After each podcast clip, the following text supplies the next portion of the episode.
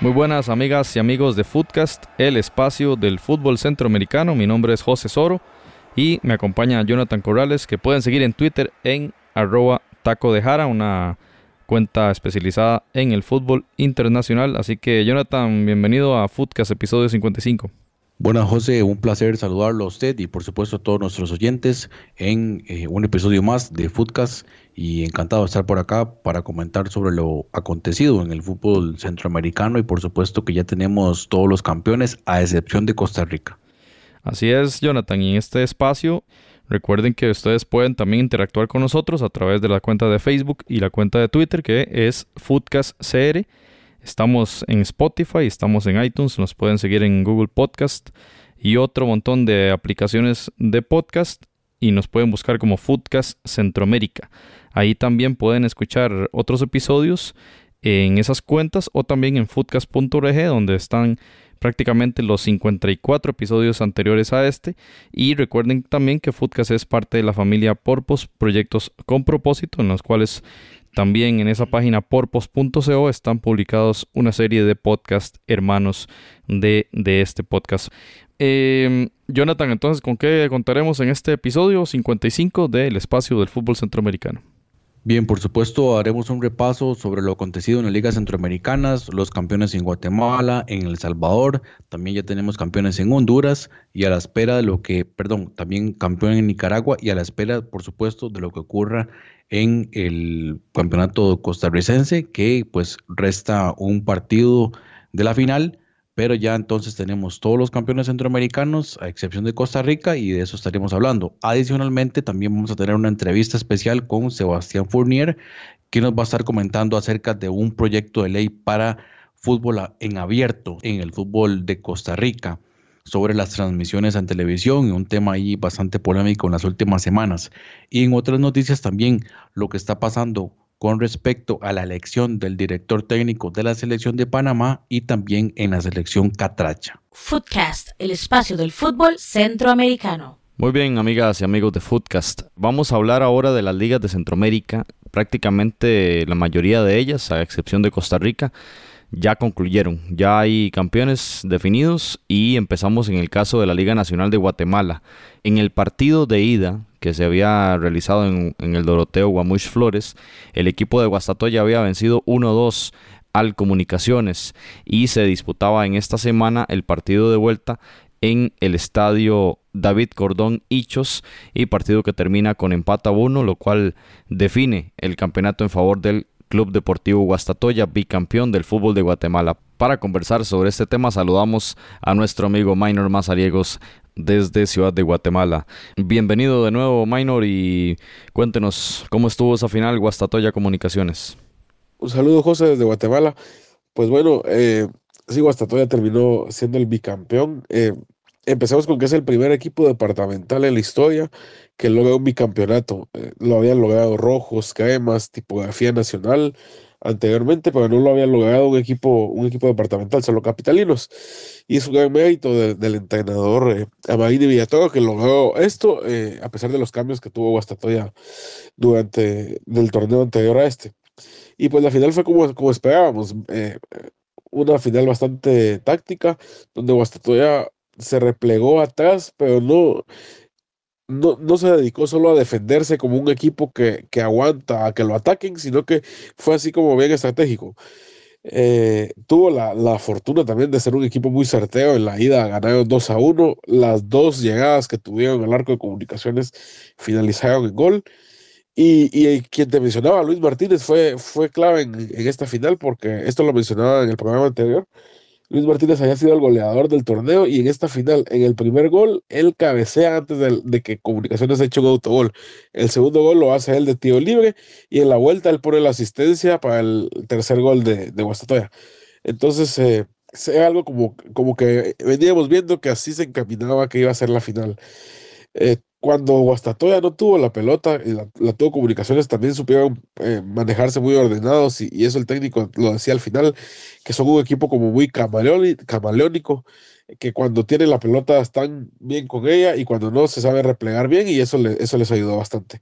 Entonces, eh, ah, eh, otra cuestión en la, en la parte de los aficionados, en la ida hubo aproximadamente 12.000 aficionados viendo comunicaciones y en la vuelta el, el estadio Cordón Hinchos estuvo a tope, 3.000 aficionados habían en ese, en ese estadio, que es la capacidad que tiene. Eh, fue una fiesta para, para la gente con eso, ¿verdad?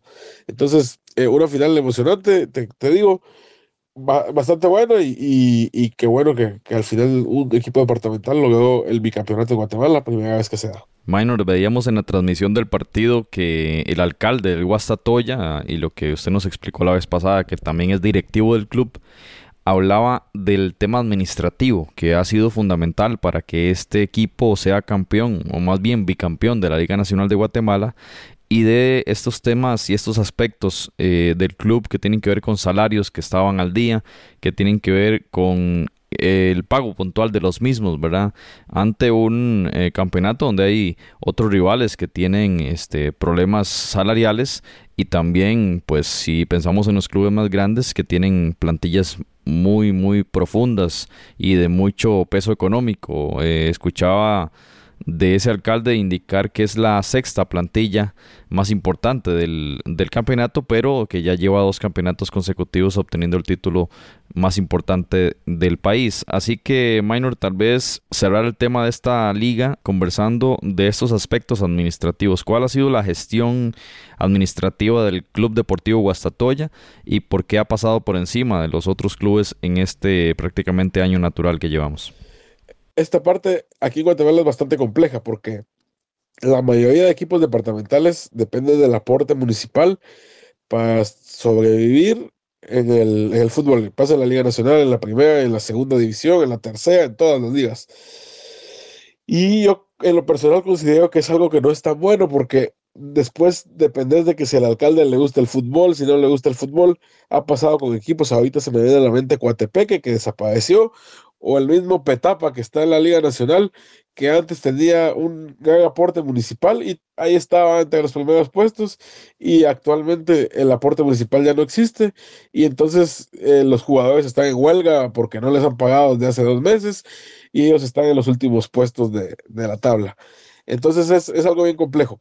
El caso específico de Guastatoya, el presidente se llama Lester Rodríguez el alcalde de Guastatoya se llama Jorge lo mejor conocido como el Congo. Él en realidad es quien maneja los hilos del equipo administrativo. Lo que pasa es que no aparece como la figura de presidente del club, eh, sino que aparece esta otra persona que te mencionaba. Lo bueno que podemos mencionar es de que en la actualidad a Guastatoya sí lo tienen al día con sus pagos. Eh, hasta mencionaba el alcalde que, que, estaba pensando en remodelar el estadio para que pueda haber más afición eh, en los partidos y arreglar los caminos, una cuestión así.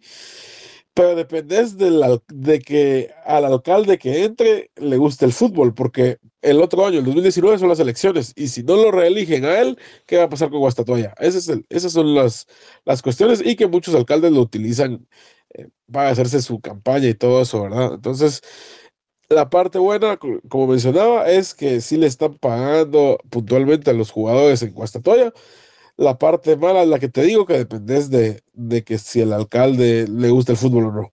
Entonces, así, así están las cosas de Guastatoya, pero digamos que en este momento administrativamente está muy bien y técnicamente está muy bien y por algo son bicampeones. Bien, Minor, muchas gracias por su tiempo. Al igual que el torneo anterior, una felicitación efusiva para la gente del Progreso, la gente de este departamento y a la gente del municipio de Guastatoya por este bicampeonato histórico que han obtenido esta vez frente al Comunicaciones. Muchas gracias, Minor. Y siempre gracias por la invitación a, platicar sobre el fútbol, ¿verdad? Que tanto nos gusta y, y bueno, esperamos ahí al campeón en Costa Rica a ver quién, quién queda esta vez. Vamos a estar pendientes de, eso, ¿verdad? Y un saludo a todos. Eh, seguimos platicando sobre el fútbol que tanto nos gusta.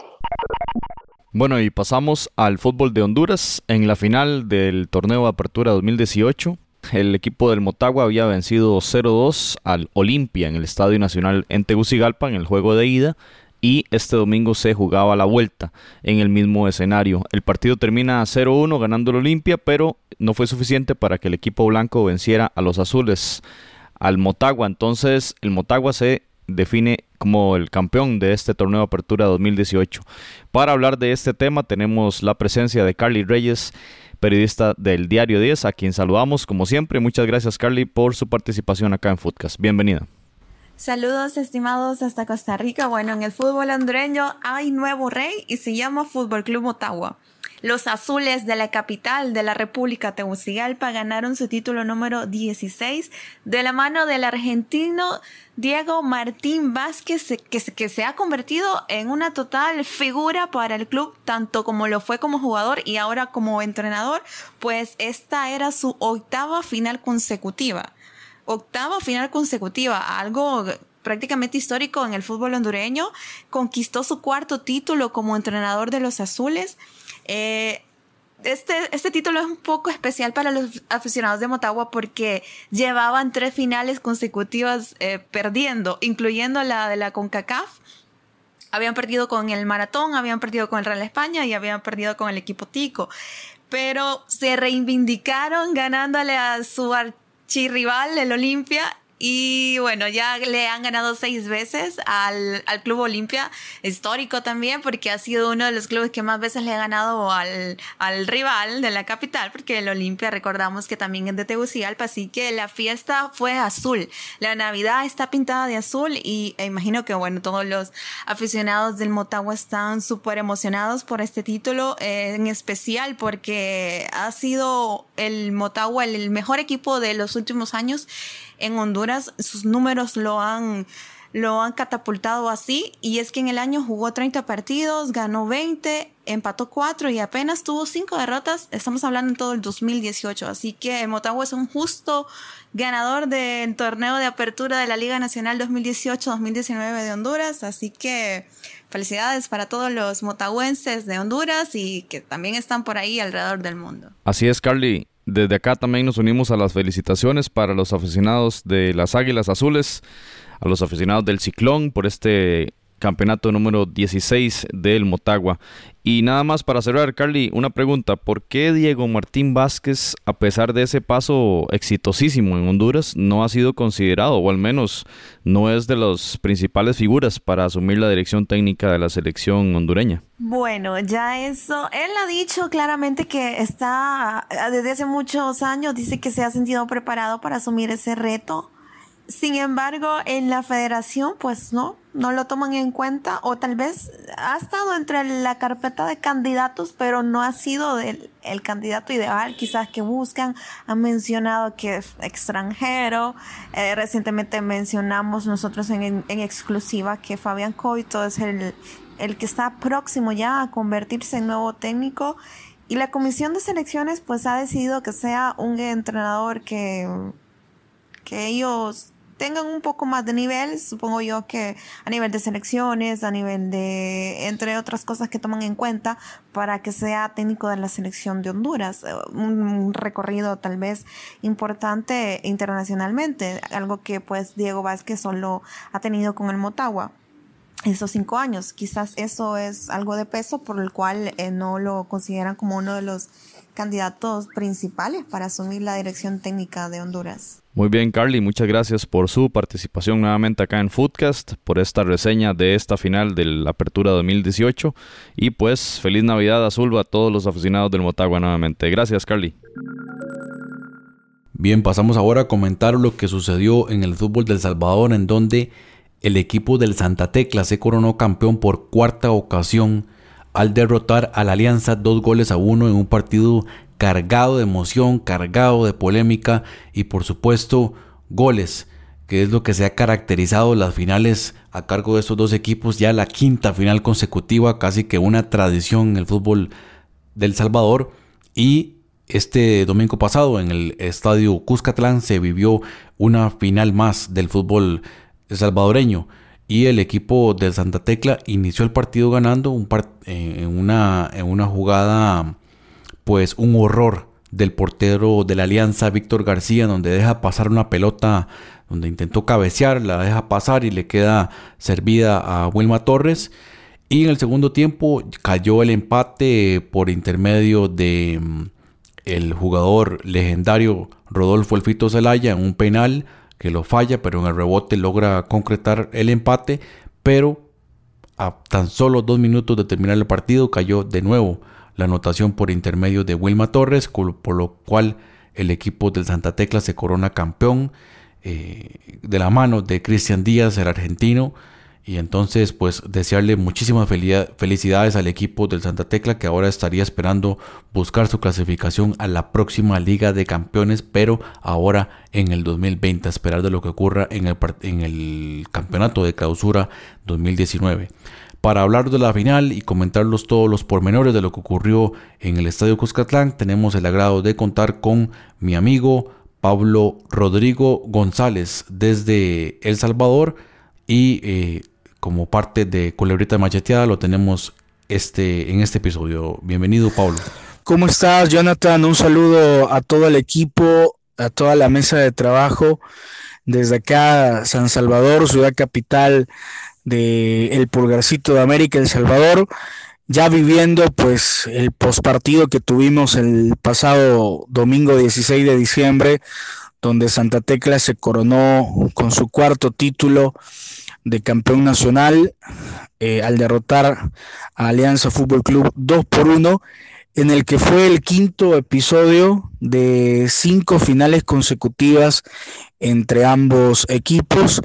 Eh, increíble que estos dos conjuntos han dominado eh, en los últimos dos años, y dos años y medio el fútbol salvadoreño y no han tenido rival y han llegado a la gran final por quinto año, por quinto torneo consecutivo.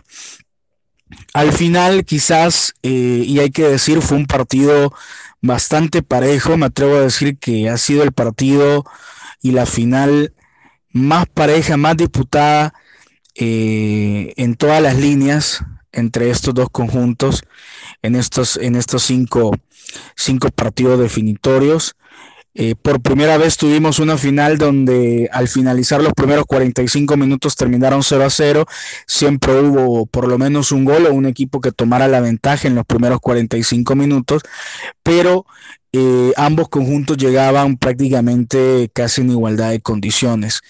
Quizás el gran favorito antes de las semifinales eh, era Alianza, porque venía en un momento eh, muy bueno, con una racha muy positiva, rompiendo, siguiendo, eh, rompiendo todos los récords, seguía rompiendo todos los récords, el equipo más goleador, el menos goleado, el que más victorias había, había conseguido, y Santa Tecla, que a pesar de dominar ya no, ya no lo veíamos con esa contundencia y esa solvencia en su fútbol e incluso lo veíamos un poco eh, como un equipo eh, más cauteloso, eh, un poco más defensivo de lo que nos tenía acostumbrados el cuadro tecleño. Sin embargo, pues para esta gran final, Santa Tecla llegó eliminando al Águila con una gran solvencia en semifinales y el cuadro aliancista pues se vio que tuvo dificultades en eliminar al Club Deportivo FAS, eh, recordando que FAS quedó quinto, Águila quedó cuarto, entonces, eh, y Alianza que era líder, Santa Tecla segundo, entonces pensábamos que las cosas iban a ser a la inversa, que, ah, eh, que Santa Tecla iba a tener un poco más de problemas que Alianza con, con FAS, pero ese duelo entre Alianza y FAS aquí en El Salvador ha sido una rivalidad pues eh, muy disputada, eh, que se juega con, con, el cuchillo entre los dientes, y así fue.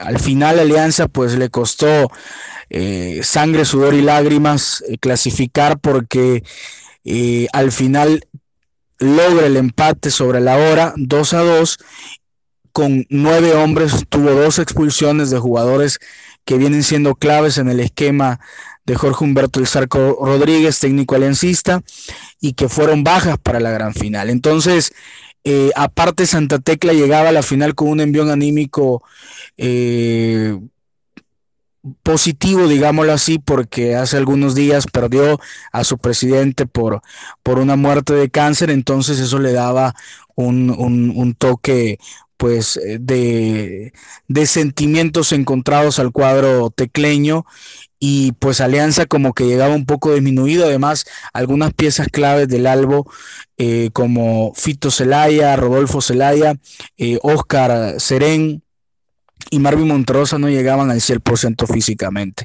Y Santa Tecla llegaba al 100% a punto con todo su equipo clave, eh, con un Brian Tamacas que tuvo su último torneo acá en El Salvador, se va al fútbol paraguayo, al Esportivo Luqueño, y al final la figura que fue Wilman Torres, que anotó el doblete.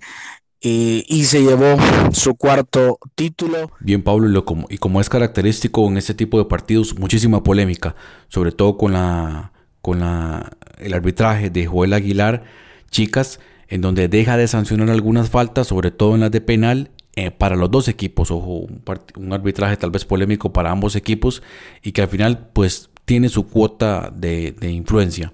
¿Qué nos puedes comentar acerca de esto y la bronca que ocurrió el, al final del partido? Muchísima polémica que terminó en una bronca terrible porque al final la misma frustración de los jugadores con un arbitraje muy discutido de Joel Antonio Aguilar Chicas, que ustedes pues lo conocerán de sobra allá en Costa Rica, que me parece que firmó prácticamente su jubilación en cuanto a arbitrar finales porque fue totalmente un desastre. Eh, en estas, en las últimas horas, Alianza incluso sacó un comunicado eh, condenando el arbitraje porque lo consideran que fue, eh, lo consideran que, que, que, les, que les provocó la derrota y pues al final eh, aunque con toda la polémica, pues Santa Tecla logra el tercer triunfo de las cinco finales. Alianza pues venía de ser bicampeón, pero aparte del título me parece que, se ha firmado una rivalidad que va a seguir eh, para los próximos para los próximos torneos que yo ya lo coloco eh, como el nuevo clásico joven y porque fue muy disputado, hubo eh, muchos, muchos, mucho, mucho juego brusco, pero pues al final eh, eh, Santa Tecla fue más efectivo y Alianza no logró mostrar, digamos, esa, esa experiencia y ese dominio que venía mostrando anteriormente y que le costó, pues, la derrota y a Santa Tecla su cuarto título nacional. Bien, Pablo, muy agradecido con su participación y por supuesto siempre bienvenido acá en Footcast, el espacio del fútbol centroamericano. Te mando un gran abrazo hasta San Salvador y esperamos tenerte de vuelta. Eh, para mí pues ha sido un placer, Jonathan, poder conversar en eh, estos, estos minutos contigo. Muchas gracias por la invitación y pues eh, ojalá que nos podamos escuchar en, una próxima ocasión. Un saludo para todos. Bien, y pasando a la Liga Primera en Nicaragua, se desarrolló este fin de semana el partido de vuelta de la finalísima entre Managua FC y el Real Estelí. El juego de ida se había disputado en el Estadio Independencia y el, y el resultado había sido 0 por 0, así que todo se definía en el Estadio Nacional en Managua. Y bueno, pues resulta que el partido, un partido bastante disputado, que también terminó 0 por 0, no solo en los 90 minutos, sino que se obligó entonces en ese empate global a los tiempos extra. Tiempos extra que, bueno, obligaron a ir hasta el minuto 120, pero en el 119 faltaba un minuto para terminar los tiempos extra y sobrevino el gol que definió esta final y pues resulta que fue un autogol de el jugador Oscar López, un ataque por la derecha del Managua FC, vino un centro, habían cuatro defensores en el área, cuatro defensores del Real Estelí y el defensor Francisco Paz, que había ingresado al minuto 68, despejó, pero con tan mala fortuna que el despeje le pegó a su compañero Oscar López y el balón termina incrustándose en su propio arco. Faltaba solo un minuto para la conclusión del tiempo extra, del segundo tiempo extra, y pues ya era demasiado tarde para una reacción. Y esa jugada desafortunada definió el campeonato. Resulta entonces el eh, Managua FC como campeón de la Liga Primera de Nicaragua y campeón por primera vez en su historia. Es un equipo bastante joven, fue fundado en el año 2006 y resultó entonces eh, los Leones Azules campeones de esta liga primera, un equipo que había terminado en la primera posición en la fase regular con 44 puntos, así que como que tuvo mucha lógica este torneo en el cual Real Estelí había terminado también de segundo en esa fase regular con 36 y fueron los dos finalistas. El Managua FC no solo obtiene su primera copa, sino que también clasifica con este título a la Liga CONCACAF 2019, así que veremos a este equipo capitalino en esa competición del segundo semestre, ¿verdad? Del otro, del otro año. Veremos ahí entonces al equipo del Managua FC que si revisamos no solo había concluido en la primera posición de la, de la fase regular, sino que también se deshizo del que era entonces el vigente campeón, el Dirangen FC. 4-1 le ganó en semifinales. Un marcador bastante claro y se deshizo entonces, como ya mencionamos, del Real Estelí, el también finalista del torneo anterior y ahora nuevamente su campeón, el Estelí, ¿verdad? Después de este 0-1 y un título histórico entonces para el equipo del Managua FC. Así que una felicitación enorme a los aficionados de los Leones Azules que no solo tienen este primer título, sino que también los veremos ahí en la liga con CACAF 2019. Felicitaciones al Managua FC. Bien, en la primera división de Costa Rica se disputó el partido de ida de la gran final del fútbol tico, en donde el Herediano fue casa y recibió el Deportivo Saprissa, marcador final de 2 a 2. Partido pues muy disputado donde Heredia esta vez no logró sacar la ventaja a pesar de iniciar el partido ganando a los 40 minutos por un gol por intermedio de Oscar Granados. Y en el segundo tiempo el equipo del Deportivo Saprissa logró emparejar las acciones con un gol de Johan Venegas, centro de Cristian Bolaños sin embargo, pocos minutos después, al 78, el mexicano Aldo Magaña puso de nuevo al equipo herediano a ganar 2 a 1. Gol de cabeza, parecía que las cosas se tornaban a favor del equipo rojo y amarillo, pero al 87 cayó el gol de Alejandro Cabral, el argentino, en, una, en un entrevero en el área, un rebote después de un tiro, un tiro libre. El balón le queda a Merced y Cabral pone el empate. Esto llevaría al partido de vuelta que va a ser este domingo en el estadio Ricardo Saprissa, pero hay que tomar en cuenta que los goles de visita en esta gran final no tienen validez, es decir, acá lo importante es simplemente la diferencia de goles, tanto en el marcador global, sin ningún tipo de desempate. Aquí tiene que ganar alguien. Ah, es decir, hay muchas probabilidades de que el partido se pueda ir a tiempos extra y por supuesto a penales, que ya ocurrió también el torneo pasado. Entonces yo personalmente veo bastantes posibilidades de que el partido pueda irse a tiempo extra, pero es así una ligera ventana, ventaja con el Deportivo Saprissa por ser local. Ahora bien, Herediano tiene, llamémoslo así, una plantilla un poquito más amplia, un equipo mejor, mejor conformado y si ponemos a vernos en los últimos partidos el rendimiento del equipo herediano ha sido un poco mejor. Ahora, pues obviamente el, Ricardo Saprissa sabemos que es un estadio que pesa y sobre todo le ha pesado al Herediano, le ha costado muchísimo sacar ventaja eh, en, en este recinto. Entonces, todo queda para el partido de vuelta, 2 a 2 el marcador global y esperaremos entonces el domingo 23 de diciembre la gran final del fútbol de Costa Rica. Usted está escuchando Footcast, el espacio del fútbol centroamericano. Bueno amigos de Footcast, pasamos ahora a comentar un tema pues bastante polémico, sobre todo en el área de Costa Rica, en donde en las últimas semanas se ha visto envuelto el fútbol nacional, sobre todo en temas de las transmisiones televisivas. Y es que como parte de un proyecto bastante grande que tiene una televisora mexicana en, Costa Rica, pues eh, específicamente multimedios y también la parte de, del canal Tigo Sports, que los amigos centroamericanos reconocerán perfectamente el, tema de Tigo Sports, sobre todo los que viven en El Salvador y en Guatemala, en donde Tigo Sports tiene una cobertura bastante amplia del fútbol local, pues ahora en Costa Rica Tigo Sports ha empezado a tomar eh, pues, eh, terreno en cuanto a los clubes nacionales y específicamente tomó muchísima fuerza tanto con el Club Sport Herediano y con la Asociación Deportiva San Carlos. Pues bueno, resulta que pues da la casualidad que Heredia llega a la final contra, o llamemos la primera final contra la Liga Deportiva Alajuelense y ahora contra el Deportivo Saprissa y en una transmisión exclusiva de Tigo Sports. Lo que pasa es que Tigo Sports no está en todas las cableras, ni siquiera está en televisión abierta, están todas las cableras, no están todas las cableras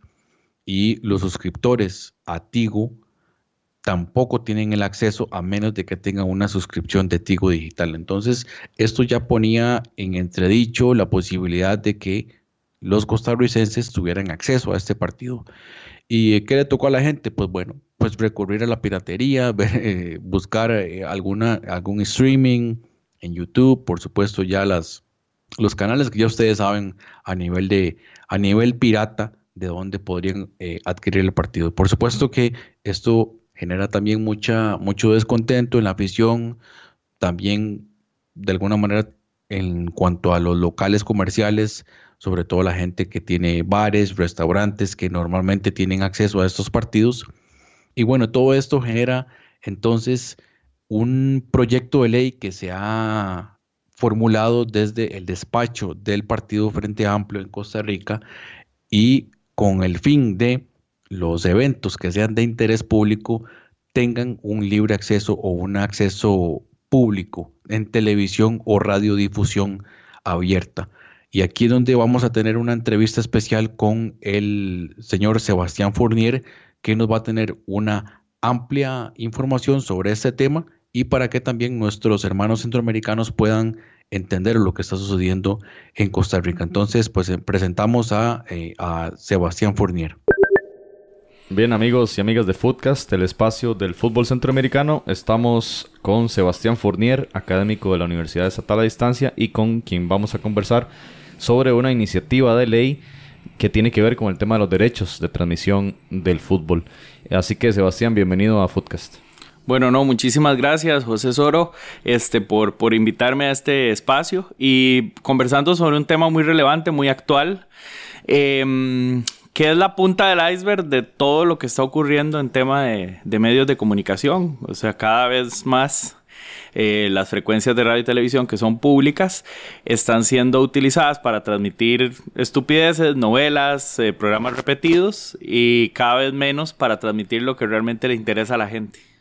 Y no solo es vigente en el tema de costarricenses, sino que es un fenómeno que, hemos venido hablando acá en, Foodcast sobre la incursión de plataformas eh, de pago, plataformas cerradas en la transmisión de los eh, partidos ya en Centroamérica, ¿verdad? Lo vemos en el caso de Tigo Sport, en creo que Guatemala y El Salvador, que tienen un modelo que ya está eh, similar, digamos, al costarricense que inició desde esa temporada de la apertura 2018. Bueno, con Sebastián vamos a conversar del expediente 21.186, una iniciativa de ley planteada por el, Partido Frente Amplio, una figura de José María Villalta, diputado de la República, y el nombre del proyecto se llama Ley para garantizar el acceso público de radiodifusión abierta a eventos de interés general. Así que Sebastián, tal vez si nos puedas eh, profundizar qué representa este proyecto y qué es lo que intenta lograr esta iniciativa de ley.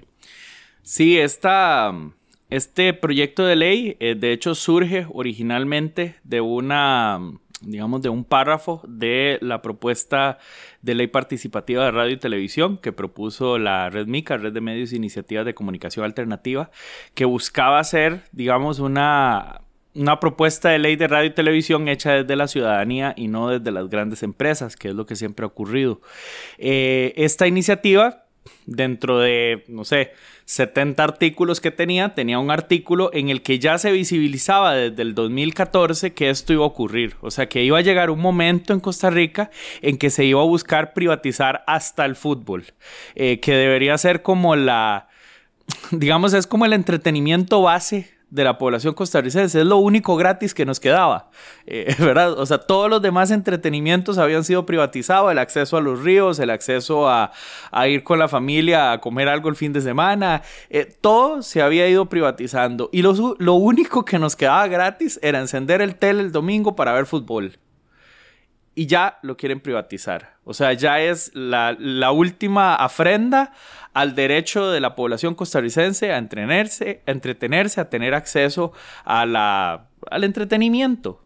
Cuando hablamos de privatizar, Sebastián, hablamos de, bueno, porque Canal 7 y Canal 6 son eh, empresas privadas. Estamos hablando más que todo al tema de, del acceso. Del acceso en plataformas de pago, digamos, que no, no, está emitiéndose por televisión abierta, ¿verdad? La, tele que yo tengo de antena y, y prendo la televisión sin, sin, estar con una compañía de cable necesariamente ligado.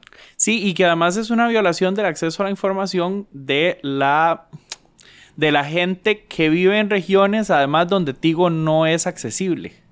Eh, sabemos que Tigo utiliza estas antenas parabólicas y entonces supuestamente es posible recibirlo en todo el territorio nacional, pero en realidad, eh, digamos, eh, esas antenas son muy dependientes del clima y en regiones como San Carlos, como la zona sur, como el Upala, etcétera, donde mucho del año está nublado, eh, el acceso a las antenas parabólicas es inservible en, muchos de los casos. Entonces, lo que se está haciendo es que incluso hay muchas regiones del país en donde no hay acceso de ningún tipo porque la cablera no cubre. Eh, cosa que antes sí ocurría con los canales de televisión abierta. A pesar de que la cobertura es bastante mala, había varias cableras que replicaban la señal y entonces sí se podía ver en todo el territorio nacional. Pero eh, en todo San Carlos, por ejemplo, creo que Tigo no es una empresa que, tenga cobertura en, en, Ciudad Quesada, por ejemplo. Entonces Ciudad Quesada, por ejemplo, no tendría acceso a ver el partido de la, de la final que ocurrió eh, el pasado domingo. ¿verdad? Sí lo tienen a través de la cablera copelesca, pero en un paquete premium. O sea, pague más. Siempre es pague más. Entonces, en teoría, el proyecto de ley lo que busca es... Que se garantice el acceso público a eventos de interés general a nivel cultural o entretenimiento que históricamente hayan sido transmitidos de forma abierta y gratuita y que quienes tengan esos derechos de exclusividad sobre esos contenidos, porque la exclusividad nadie la quita, eso está bien que haya exclusividad, es parte de la forma comercial en cómo operan estas industrias eh, culturales. El tema es que no se abstraiga eso de la televisión abierta y gratuita, y es que la gente ha perdido la percepción de qué son las frecuencias de radio y televisión. Las cableras son un cable que dentro de ese cable lo que, lo que pasa ahí es un contenido privado. Las frecuencias de radio y televisión son un bien de manial. Son un bien que pertenece a toda la ciudadanía. Son como un río, como un. Eh, como una playa, ¿verdad? Nos pertenecen a usted y a mí.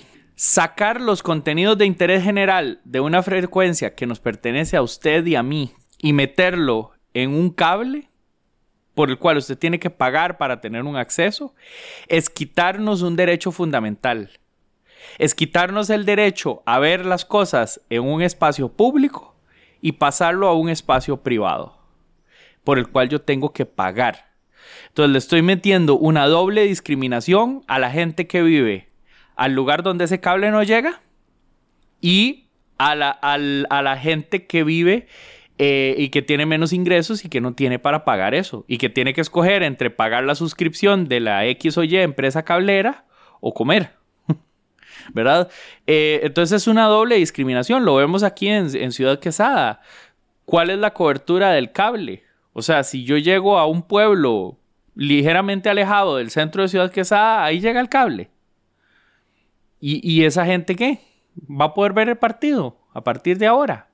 Entonces, aquí hay un tema muy, muy serio, ¿verdad? De generar cada vez más discriminación y de exponer a la gente en, los, en las frecuencias que son suyas y mías, poner puras cochinadas que nadie quiere ver y poner lo que realmente le interesa a la gente por puro comercio, por querer sacarle pelos y sangre a la gente, ponerlo en, en paquetes premium que valen muchísimo dinero.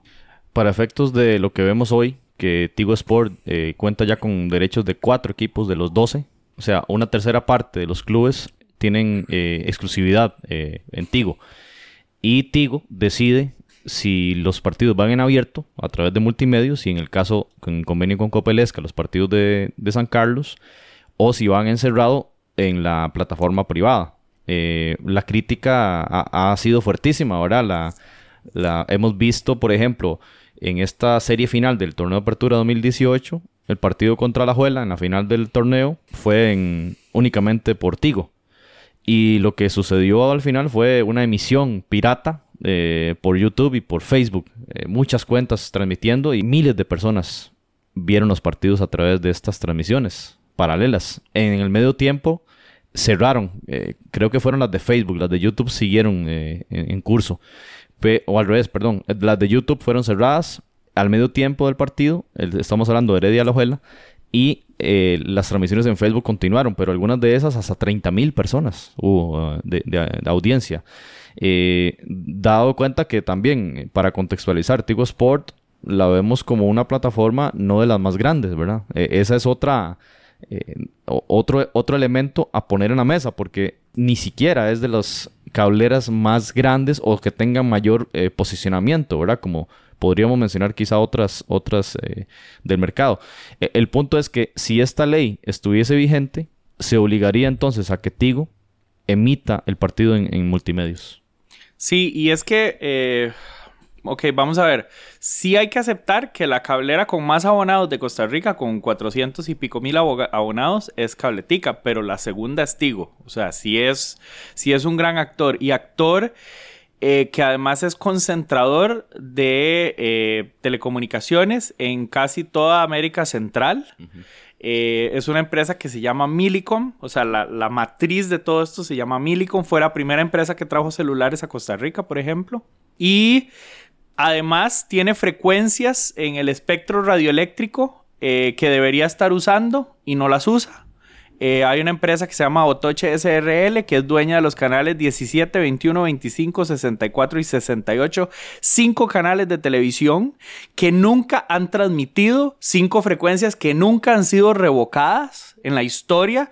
Y esto es parte de la inutilidad y de la, de la falta de, de capacidad de gestión del viceministerio de telecomunicaciones a nivel histórico eh, de los últimos 20 años que nunca han sido capaces de recuperar una frecuencia. Las únicas frecuencias que ha recuperado el MISID de televisión fue quitarle a, la, a, Canal 28 de San Carlos una frecuencia, esas sí, esas sí las quitan, y a un canal en, en Liberia. Esas dos frecuencias sí las quitaron.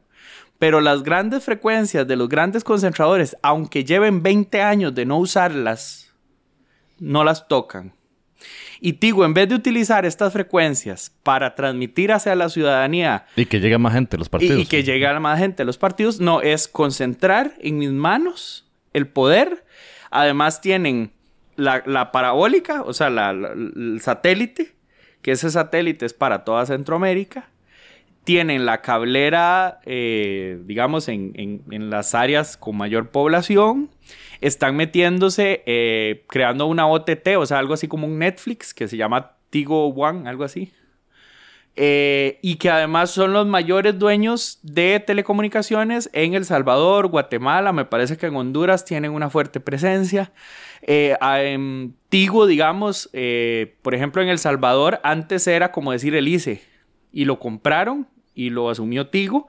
Y entonces el celular se lo pagas a Tigo, la tele se la pagas a Tigo. O sea, empiezan a concentrar eh, todo el negocio de las telecomunicaciones y al final el derecho al acceso a la información mío, que es un derecho humano fundamental, el derecho a la libertad de expresión, al acceso a la información, el derecho a la comunicación, son tres derechos humanos fundamentales, eh, se ven restringidos eh, por una plataforma privada que no tiene ninguna regulación del Estado que lo deja hacer lo que le da la gana. El fin de semana anterior se disputó la final del fútbol de Guatemala. Estábamos sintonizando eh, el canal abierto, el Televisiete. Bueno, sabemos a quién pertenece Televisiete. A Repretel.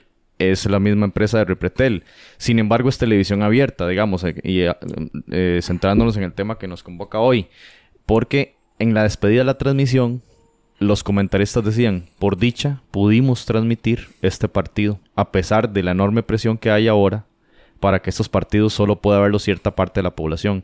Es decir, ya conocemos de la presencia de Tigo Sport también en Guatemala y, creo que en el fútbol del Salvador también. Entonces, eh, esto que estamos conversando, Sebastián, no es algo exclusivo de Costa Rica, ya es un fenómeno eh, a nivel de Centroamérica, ¿verdad? De cómo del fútbol eh, se va digamos que orientando hacia otras eh, plataformas cerradas y de pago. Sí, eh, Repretel o el grupo Albavisión del empresario mexicano eh, Remilio Ángel González eh, es la mayor concentradora de frecuencias de América Latina. Eh, obviamente Televisiete ahora se está rasgando las vestiduras porque están muy mal ante la población porque eh, doña Alba Lorenzana, que es la esposa de, Ángel González, tiene un caso abierto en Guatemala por haber utilizado sus frecuencias de televisión para manipular las elecciones en las que quedó Otto Pérez Molina, que fue el presidente que tuvo que renunciar por corrupción.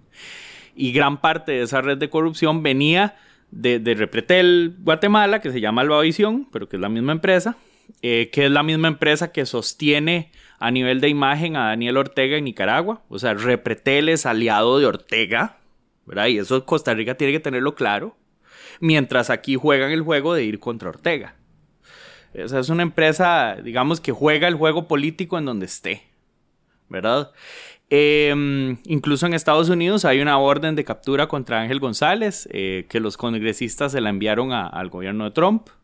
Eh, entonces, estamos hablando de una empresa que es parte del crimen organizado de América Latina, ¿verdad? Ahora, no que Tigo sea menos que eso.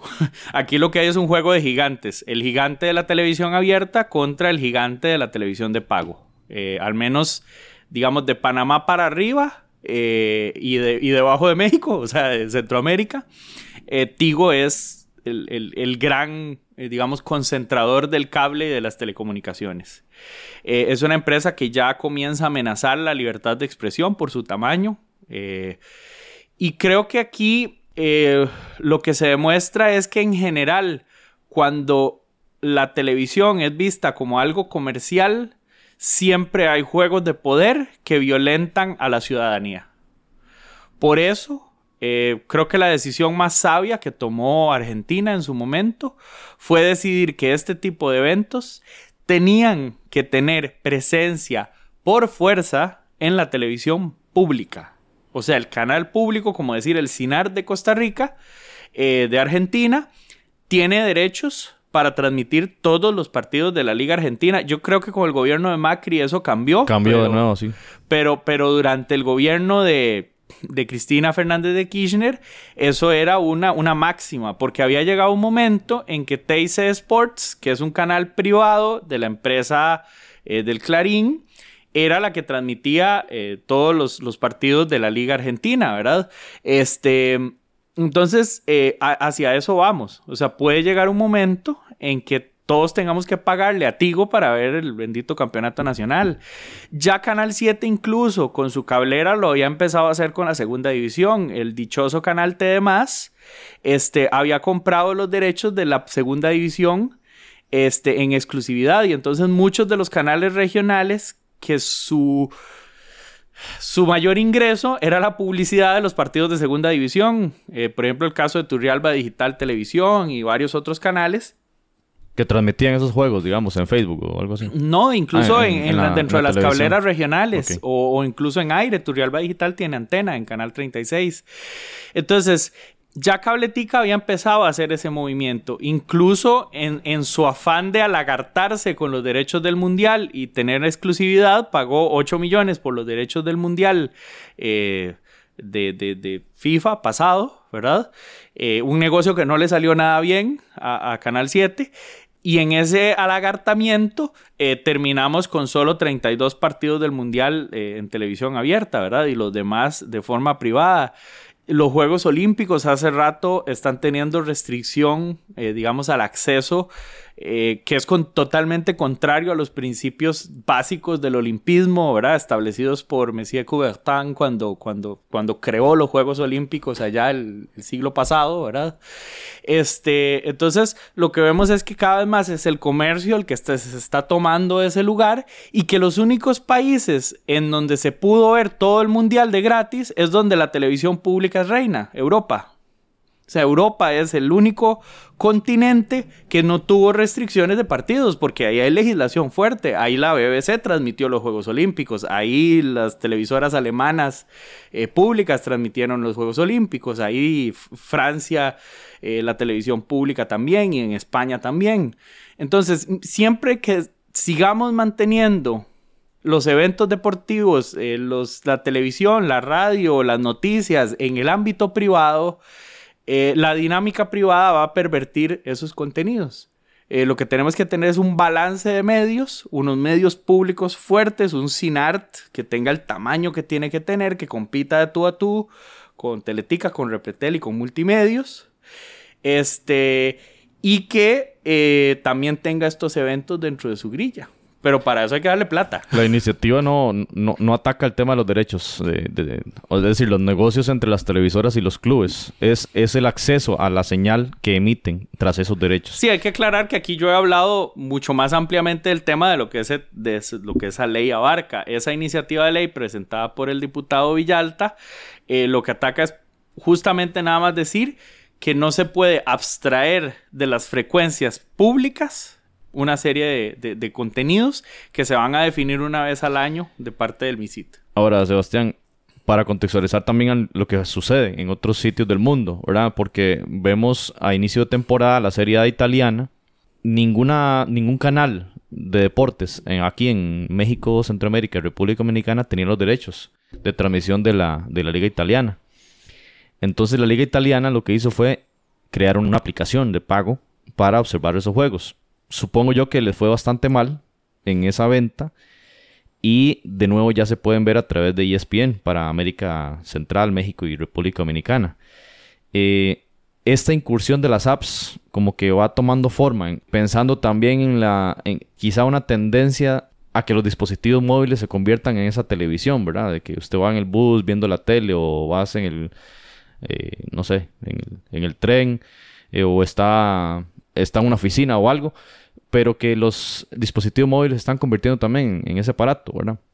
Entonces, ¿cómo, ¿cómo contextualizar e, ese, esa tendencia del mercado de los derechos de transmisión hacia las apps y hacia los formatos de pago con esta iniciativa en Costa Rica? Digamos, ¿qué tan aterrizada está la realidad eh, local?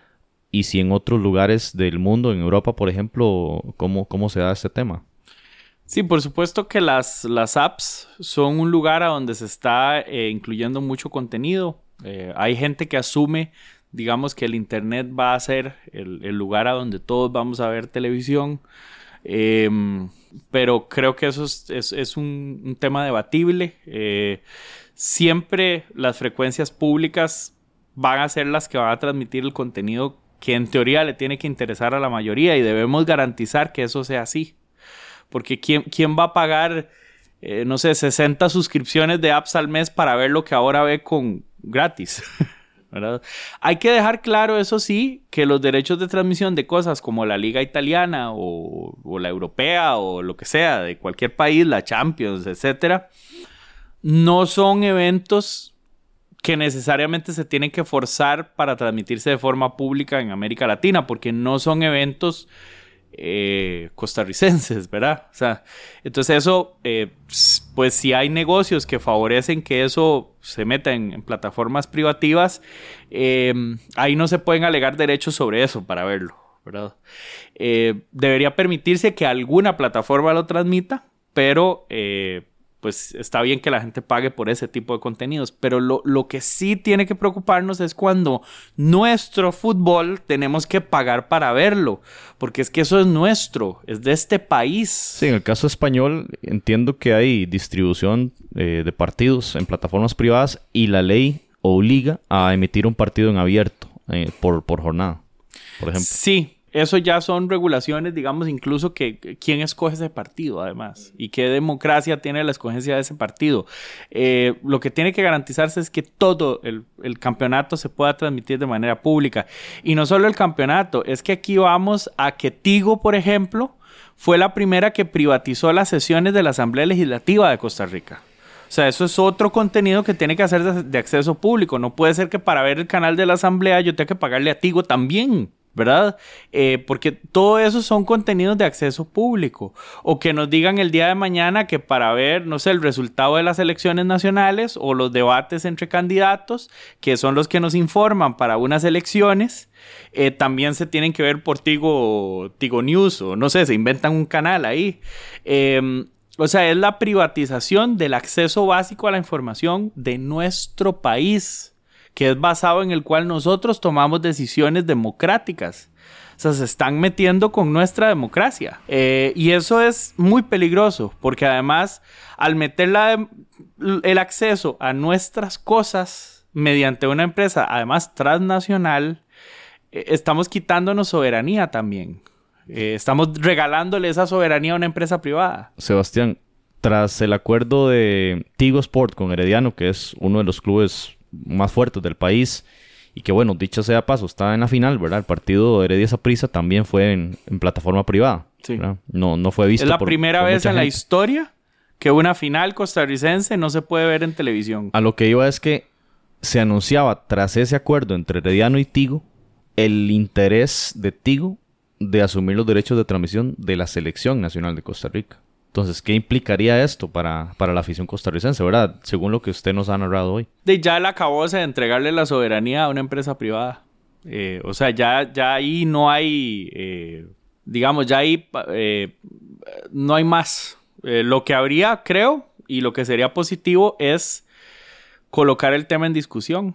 O sea, que haya un movimiento finalmente de, la ciudadanía frente a la Asamblea Legislativa exigiendo que esto vuelva a su lugar. O sea, no puede ser que esto se esté permitiendo. Y la importancia de, proyectos de ley como este, ¿verdad? Que garanticen el acceso de la ciudadanía. ¿Por qué? Porque este año, 2019, nos enfrentamos al, bueno, digo este año porque ya casi es, pero el 2019 ya nos enfrentamos al, al, apagón analógico. O sea, la televisión va a pasar de ser analógica a digital. Eso significa que usted que vive en una finca donde hoy no entra ningún cable, usted va a poner poner una antena en el techo y ya no va a ver los canales con lluvia, se van a ver en HD. Y esa tecnología es capaz de transmitir hasta 100 canales de televisión en HD gratis. Usted nada más pone la antena en el techo y los ve. No paga datos, no paga internet, nada. Usted nada más pone una antena y los ve. Una plataforma excelente para transmitir el fútbol nacional. Por supuesto que la mejor plataforma para transmitir el fútbol nacional y mucho más, para que finalmente haya medios regionales eh, con fuerza en Costa Rica. O sea, San Carlos tiene la suerte de tener dos canales regionales. Es la única región que tiene eso.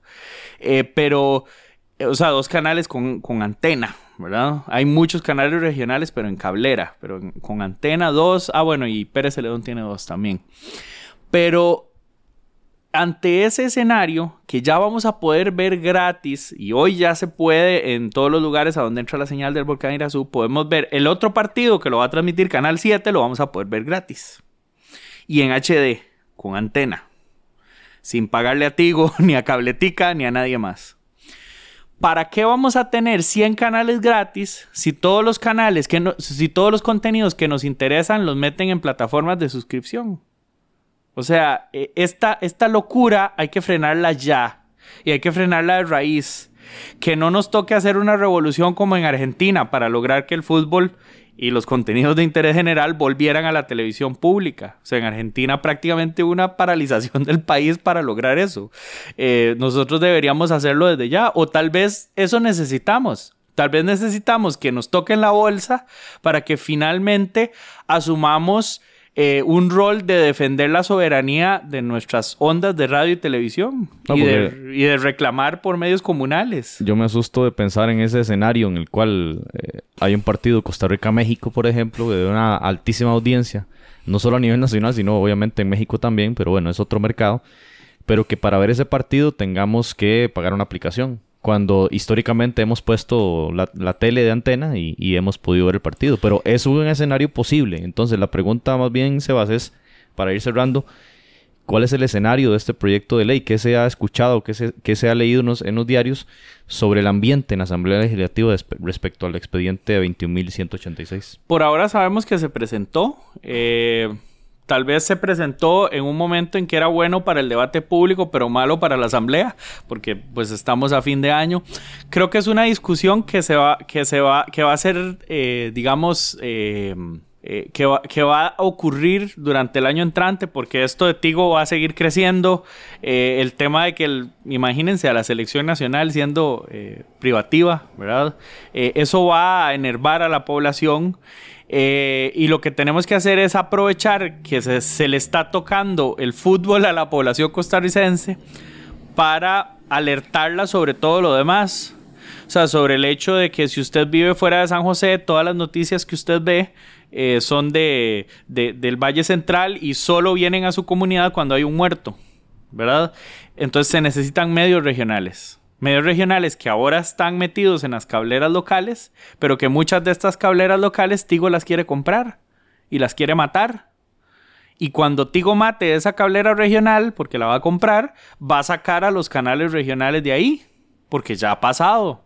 O sea, Tigo no incluye canales regionales en su cablera, solo le interesa lo que viene de afuera. Y entonces le vamos a quitar el derecho a la gente de, enterarse de qué está haciendo la MUNI eh, que lo gobierna y por la cual usted vota cada cuatro años, ¿verdad?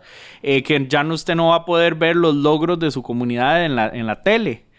Eh, y es que recordemos que además empresas como Tigo, que son las grandes concentradoras de la televisión, y del, y del cable también son las grandes concentradoras de las telecomunicaciones. O sea, usted le va a terminar pagando el internet a Tigo, pero además el paquete premium para que a través del, del internet usted pueda ver el partido. O sea, es eso justo. Esto no tiene final. Todo lo que puedan cobrarnos nos lo van a cobrar. Entonces, eh, si no frenamos ya esta, esta espiral de locura, eh, lo que vamos a terminar es teniendo acceso únicamente a cosas repetidas de hace 20 años que siguen dando y dando y dando ya una y otra vez. Sebastián Fournier, eh, académico de la Universidad Estatal a Distancia en Costa Rica, muchas gracias por haber eh, participado en Foodcast en este tema de la iniciativa 20.186 que permite o que busca más bien garantizar el acceso público en el tema del el fútbol nacional. Gracias Sebastián por participar en Foodcast. No, gracias, eh, Soro, por, por la invitación. Eh, y, a la, y a la gente le invitamos a pellizcarse. Le invitamos a, que este es un año de lucha en este tema de la televisión y la radio. Eh, es un año en el que tenemos que decirle no a la privatización de los contenidos públicos eh, y es un año en el que tenemos que exigir de una vez por todas que estas grandes empresas concentradoras dejen de tener miles de frecuencias pagando 3 mil pesos al año por su uso y al mismo tiempo cobrándonos por los contenidos. O sea, ya es hora de parar esta, este modelo perverso de negocios eh, al que nos han llevado eh, y, al, y al final garantizar un derecho humano fundamental que está ahí en, una doctrina universal, que son los derechos humanos que nos cobijan a todos y todas, este, y que finalmente tengamos los medios que nos merecemos como país. Bien, muchas gracias Sebastián y invitados a seguir en Footcast que le daremos seguimiento a este tema de los derechos de transmisión.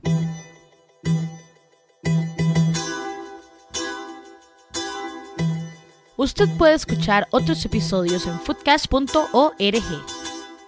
Muy bien, pasamos a otras noticias en el fútbol centroamericano y nos vamos a enfocar en los nombramientos de eh, los directores técnicos, tanto de la selección canalera como de la selección catracha. Empecemos con Panamá. Jonathan, porque si uno revisa los medios eh, locales, los medios panameños, hay un prácticamente se han dado dos, tres nombres fuertes, ¿verdad? En algún momento alguna cuenta de Twitter indicaba que ya estaba fijo eh, Julio César Deli Valdés como DT eh, nombrado por parte de la Federación Panameña, pero luego salen otros nombres, ¿verdad? Y en medio de toda esta de esta trifulca y este montón de nombres que resultan como el definitivo prácticamente, se dice que Gary Stemple, el actual interino, va a dirigir a la selección panameña en un amistoso que tiene el 27 de enero contra Estados Unidos en la ciudad de Glendale, en Arizona. Y solo para mencionar algunos nombres y comentar un poco de esto, Jonathan, Julio César Deli Valdés lo informó el medio El Marcador TV, un programa de televisión panameña, ya daba casi que por un hecho y que el 20 de diciembre se iba a eh, confirmar y oficializar el nombramiento de este entrenador. Pero luego sale Telemetro indicando que Eduardo Lara eh, era otro de los, eh, de los personajes que iba a entrevistar la Federación Panameña y sale también luego Diario Díaz indicando que Carlos El Pizzi Restrepo este, es otro de los candidatos. Entonces al final uno no, no sabe qué pensar sobre este tema de Panamá, Jonathan, como que hay mucha nebulosa en este nombramiento. Correcto, sí, en el caso de Panamá, bueno, por lo menos el seguimiento que le he dado al, caso de Gary Stempel, él siempre ha mostrado su interés real en asumir las riendas en forma permanente de la selección, de la selección panameña. Sin embargo, pareciera que la federación no tiene todavía la confianza en él para que asuma eh, de, manera, de manera definitiva y únicamente quedaría como, como interino. Ahora, se han barajado algunos nombres, por supuesto que en las últimas horas han surgido todavía más opciones. Una de ellas es, Carlos Restrepo, el Pisis, que en este momento es técnico del Real España. Y a lo que entiendo, José, y usted tal vez puede ampliar un poco más en el tema, acaba de renovar con el Real España, sin embargo la Federación Panameña de Fútbol ha tanteado la posibilidad de, contactarlo, pero realmente y de, manera oficial únicamente tenemos información acerca de otro colombiano que es Eduardo Lara, ya conocido, digamos, del fútbol centroamericano, y con, estuvo con la selección del Salvador y que fue entrevistado por la FEPA Foot como opción, como la primera opción para asumir las, riendas de la, de la selección eh, panameña. Ahora, pues da la casualidad que, o curiosamente, pareciera que, Panamá está buscando un técnico colombiano, siguiendo la, línea de, por supuesto, de, del bolillo. Y habíamos comentado también la posibilidad de que asumiera las riendas Luis Fernando Suárez, pero por lo que usted me comentaba extra micrófonos, esta posibilidad se ha ido diluyendo a través de los días por algunos, algunos temas ahí contractuales. Entonces pareciera que eh, Panamá sigue estando ahí una, en una nebulosa en relación a su director técnico y todo apuntaría a que ande por Luis Fernando, perdón, por Eduardo Lara o tal vez, y usted me ampliará, eh, un técnico de la casa. Sí, así es, digamos, Restrepo es el más reciente de los, de, las de los entrevistados, porque la Federación Panameña está en esa fase, ¿verdad? Como lo hizo Costa Rica, que empezó a, que fue a, a, Bogotá y allí recibió este, a varios de los interesados de Sudamérica, ¿verdad? Y este, en, en esa circunstancia, en esa misma eh, condición, está la Federación Panameña hablando con los diferentes entrevistados. Ya se va por un hecho que era Julio César Deli Valdés. Y bueno, y el tema de Restrepo, el lunes 17 firmó con el, con el Real España y ahora este Restrepo, supongo yo que tiene una cláusula donde dice que si sale alguna oferta superior o de alguna selección, pues puede rescindir unilateralmente el contrato y probablemente eso pasó porque bueno, es presentado el lunes y ya el dos días después, hoy 19, que estamos grabando este episodio 55, estaba en Panamá entrevistándose con la federación. Lo que uno puede deducir de todo esto es que no hay nada fijo, no hay nada fijo y, las condiciones podrían variar. Lo que usted menciona sobre Gary Temple es una realidad, o sea, en las declaraciones que él da y todo, y como usted lo mencionaba en episodios anteriores, es que él tiene un deseo profundo de continuar a cargo de la selección panameña, pero que no hay como esa confianza de parte de la federación y por ello están buscando eh, la persona indicada. Lo que sí me parece y, aplica también para el caso hondureño es que está tomándoles muchísimo tiempo y muchísimo más del, tiempo que, que requieren, porque lo que tendremos antes de la Copa Oro va a ser, si no me equivoco, la fecha FIFA marzo y, y luego intentar generar algún amistoso eh, de esos amistosos sin fecha FIFA que no ayudan mucho porque no los equipos no van a ceder a los jugadores si no hay una fecha oficial y eso es lo que le va a tocar a, la selección de Panamá, ¿verdad? Porque no se ha decidido y además Gary Temple va a, dirigir en ese partido de finales de, enero en Estados Unidos. Entonces lo que uno denota es quizás cierto desorden y eh, sí creo que están y van a entrar en desventaja estas elecciones, tanto Panamá como, como la selección de Honduras. Y pasemos allí. Hablamos hace algunos episodios acá que el diario 10 daba, eh, le daba muchísimas posibilidades al colombiano Alexis Mendoza, que había sido asistente técnico de Luis Fernando Suárez cuando dirigió a la H. Y ahora resulta que esta semana también Diario 10 sale con la exclusiva de que el uruguayo Fabián Coito es el máximo candidato a entrenar a la selección catracha. Y es un entrenador con un, digamos que un palmarés, una experiencia bastante importante a nivel selección. Tiene eh, muchísima experiencia en el tema de Liga Menor, ¿verdad? Con el tema uruguayo, ahí está entrenando todavía y le ven como el, candidato más fuerte para este, ocupar el cargo que dejó Jorge Luis Pinto en la selección Catracha. Así que nada más decir sobre esto que hay que esperar noticias, ¿verdad? Porque, bueno, eh, eh, eso es lo interesante. Jonathan, hace un mes Alexis Mendoza era casi como, según lo que leíamos, era casi como el DT fijo y ahora eh, este uruguayo Fabián Coito. Entonces, quizá en una semana sea otro nombre. Entonces no podemos decir mucho más que eso, ¿verdad? Que son como candidatos fuertes, pero que quizás son los pequeños detalles que no conocemos los que definen, ¿verdad? Y que eso puede significar el tema de, de, aceptar la propuesta o el tema de salarial o el tema de las condiciones en las que viene o el tema del, del periodo del contrato. Hay muchas cosas que no se dan a conocer realmente y que son los pequeños detalles que definen estos nombramientos, como sucedió en el caso costarricense, ¿verdad? Que, que Matosa se define porque le gusta el proyecto, sin, mm, digamos que pensar más allá en el, que en el tema económico, porque si uno analiza los salarios que tenían en la Liga MX, pues jamás van a ser igualados por una federación como la costarricense. Entonces, lo único que está claro es que no hay nada claro, digámoslo así, Jonathan. Sí, y pues se han descartado otros nombres, como el caso de Diego Vázquez, que pues ya lo comentaba Carly Reyes en su participación con el equipo de, del Motagua, pero recientemente nombrado o renovado como director técnico del Motagua, por lo cual descartaría su posibilidad de sumarse a la selección de, Honduras. Y ahora aparece pues el nombre de Fabián Coito, que pues a lo que yo puedo observar tiene un, un perfil bastante alto, por lo cual me sorprendería que asumiera las riendas de Honduras, sobre todo en un momento tan complicado, ¿verdad? De la selección de Honduras que viene ya en, un proceso de formar nuevos jugadores. Tal vez por ahí es que la, federación está interesado, porque sabemos y la gente que ha seguido, que sigue de cerca la parte de Sudamérica, sobre todo en la parte de, Uruguay, que la selección sub-20 es la, forma en la que se nutren los jugadores para la selección mayor. Esto pasa en Uruguay, un país con una población muy pequeña, y en donde se le da muchísimo seguimiento a las elecciones menores. Los clubes no tienen tanto aporte como sí lo hace la selección.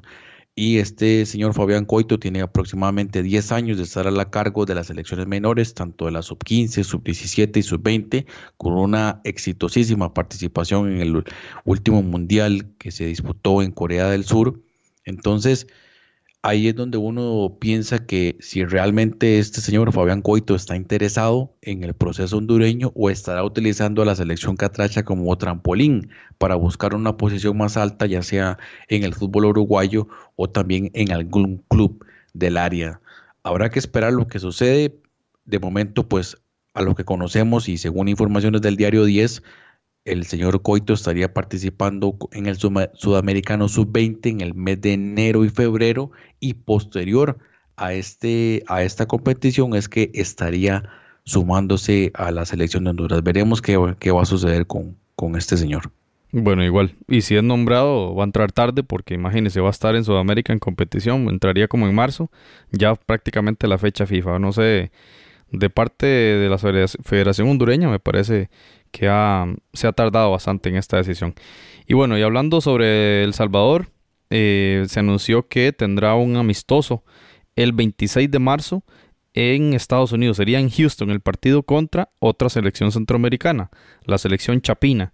Entonces, un importante anuncio, ¿verdad? Que el 26 de marzo se van a enfrentar estas selecciones centroamericanas en Houston y un partido que esperamos y además suponemos que habrá un llenazo sea donde sea que va a ser este partido en Estados Unidos, porque por el tema de los de los centroamericanos que viven allá y pues siempre es muy atractivo un, partido de estos. Recordemos también que tres días antes la selecta se jugará la vida, ¿verdad? Contra Jamaica en ese partido definitivo por, por la Liga de Naciones de la CONCACAF, partido que se disputará en el Estadio Cuscatlán y que requiere el triunfo este, la selecta para meterse ahí con nueve puntos y, y tantear a ver si logra entrar en los diez primeros para clasificar a la Copa Oro. Así que eh, ahí están los dos eh, partidos que tendrá la selecta en este mes de marzo, Jonathan.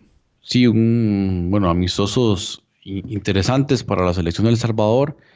Antes, o más bien, después de ese partido vital de, pues básicamente, como le decía, vida de muerte contra la, selección de Jamaica para buscar ese, ese pase a la Copa de Oro que lo vemos a priori complicado. Y eh, como usted lo comentaba, ese amistoso en Houston, donde pues esperaríamos una importante participación de centroamericanos en la gradería y eh, a, la, espera de, lo que pueda también pasar con, con, la selección de Guatemala, que como sabemos ha tenido un paso bastante malo en los últimos amistosos y buscaría lavarse la cara contra los hermanos de El Salvador. Footcast, el espacio del fútbol centroamericano. Bien, Jonathan, y con esta noticia cerramos este episodio 55. Nada más anunciarles que en el episodio 56, que será el último del 2018, vamos a conversar y hacer una especie de resumen de todo lo acontecido en el fútbol de Centroamérica en este año y hablaremos también de, bueno, cuál fue el campeón finalmente en la Liga de Costa Rica, que es el último de los campeones que, se que falta por definir en esta última semana del 2018. Así que en nombre de Jonathan Corrales se despide José Soro y les esperamos en el próximo episodio de Footcast, el espacio del fútbol centroamericano.